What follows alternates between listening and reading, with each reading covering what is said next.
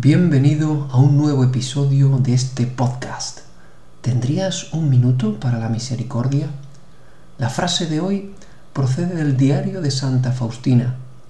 En él leemos que Jesús le dice a Faustina, no vives para ti, sino para las almas.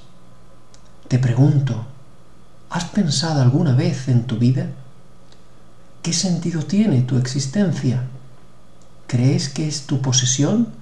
O es un regalo que has recibido?